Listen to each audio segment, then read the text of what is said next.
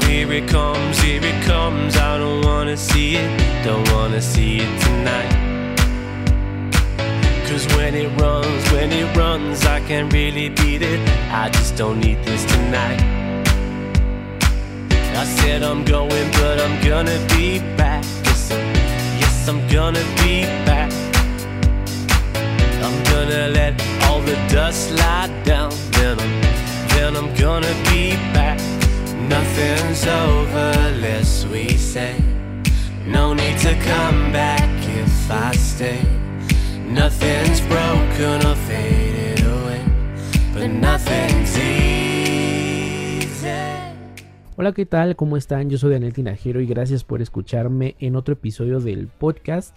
El día de ayer me puse a ver con mi pareja la película producida por James Franco, King Cobra.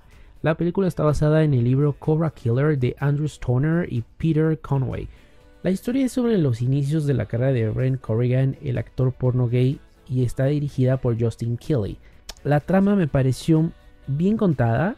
Cuenta cómo se conocieron Brent y Brian Cosim, director de películas de porno gay, y su asesinato. Vamos, que no es una película que pueda ser llevada al Oscar, pero resulta interesante ver, sobre todo aquellos los que les gusta el género de crimen.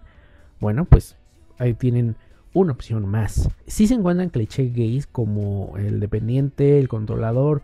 Es una película basada en hechos reales, así que bueno, el cliché yo no me clavaría tanto en esa textura. Eh, la película ya está disponible en Netflix para que la puedan ver y descargar. Si pueden leer el libro, hágalo. Yo lo encontré solamente en inglés. Está, es interesante conocer un poco de estas historias del mundo gay, sobre todo el mundo porno gay. Tiene muchos matices, hay personajes oscuros. Sobre Brent Corrigan, la historia que cuentan es como.